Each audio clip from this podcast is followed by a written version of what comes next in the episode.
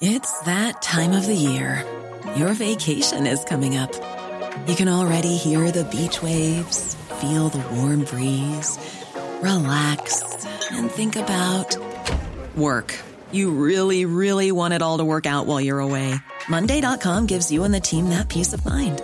When all work is on one platform and everyone's in sync, things just flow wherever you are.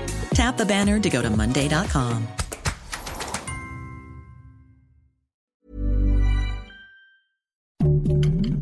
Heraldo Podcast, un lugar para tus oídos. Noticias del Heraldo de México.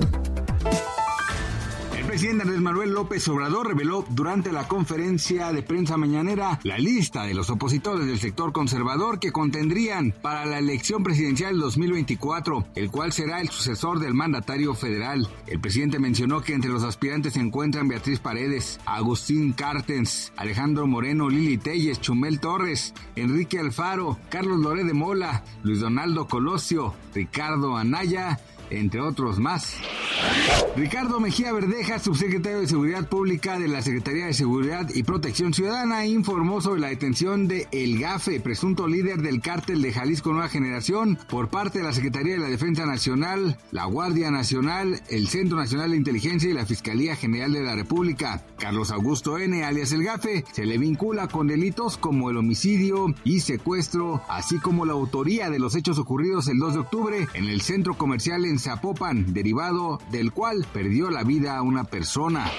El secretario de Hacienda y Crédito Público Rogelio Ramírez de la O aseguró que México ve con preocupación el incremento de la inflación, el cual aún traerá fuertes aumentos de las tasas de interés causando el peligro de impactos recesivos muy importantes. En su participación en las reuniones anuales de 2022, el Fondo Monetario Internacional y el Grupo Banco Mundial, el funcionario expresó que su principal preocupación es la inflación y en la lucha contra esta pretenden estabilizar la tasa en 8.7%. Familias enteras de desplazados por la guerra en Siria realizan todos los días transmisiones en vivo en la red social china TikTok para pedir a sus seguidores donativos para enfrentar sus gastos diarios. Según la BBC, los creadores de contenido pueden recaudar hasta mil dólares por hora, un poco más de 20 mil pesos mexicanos, aunque las familias reciben solamente cerca de 300 dólares, es decir, unos 6 mil pesos. De acuerdo con una investigación realizada por la British Broadcasting Corporation, la empresa china se queda con hasta el 70% de las ganancias. Gracias por escucharnos, les informó José Alberto García. Noticias del Heraldo de México.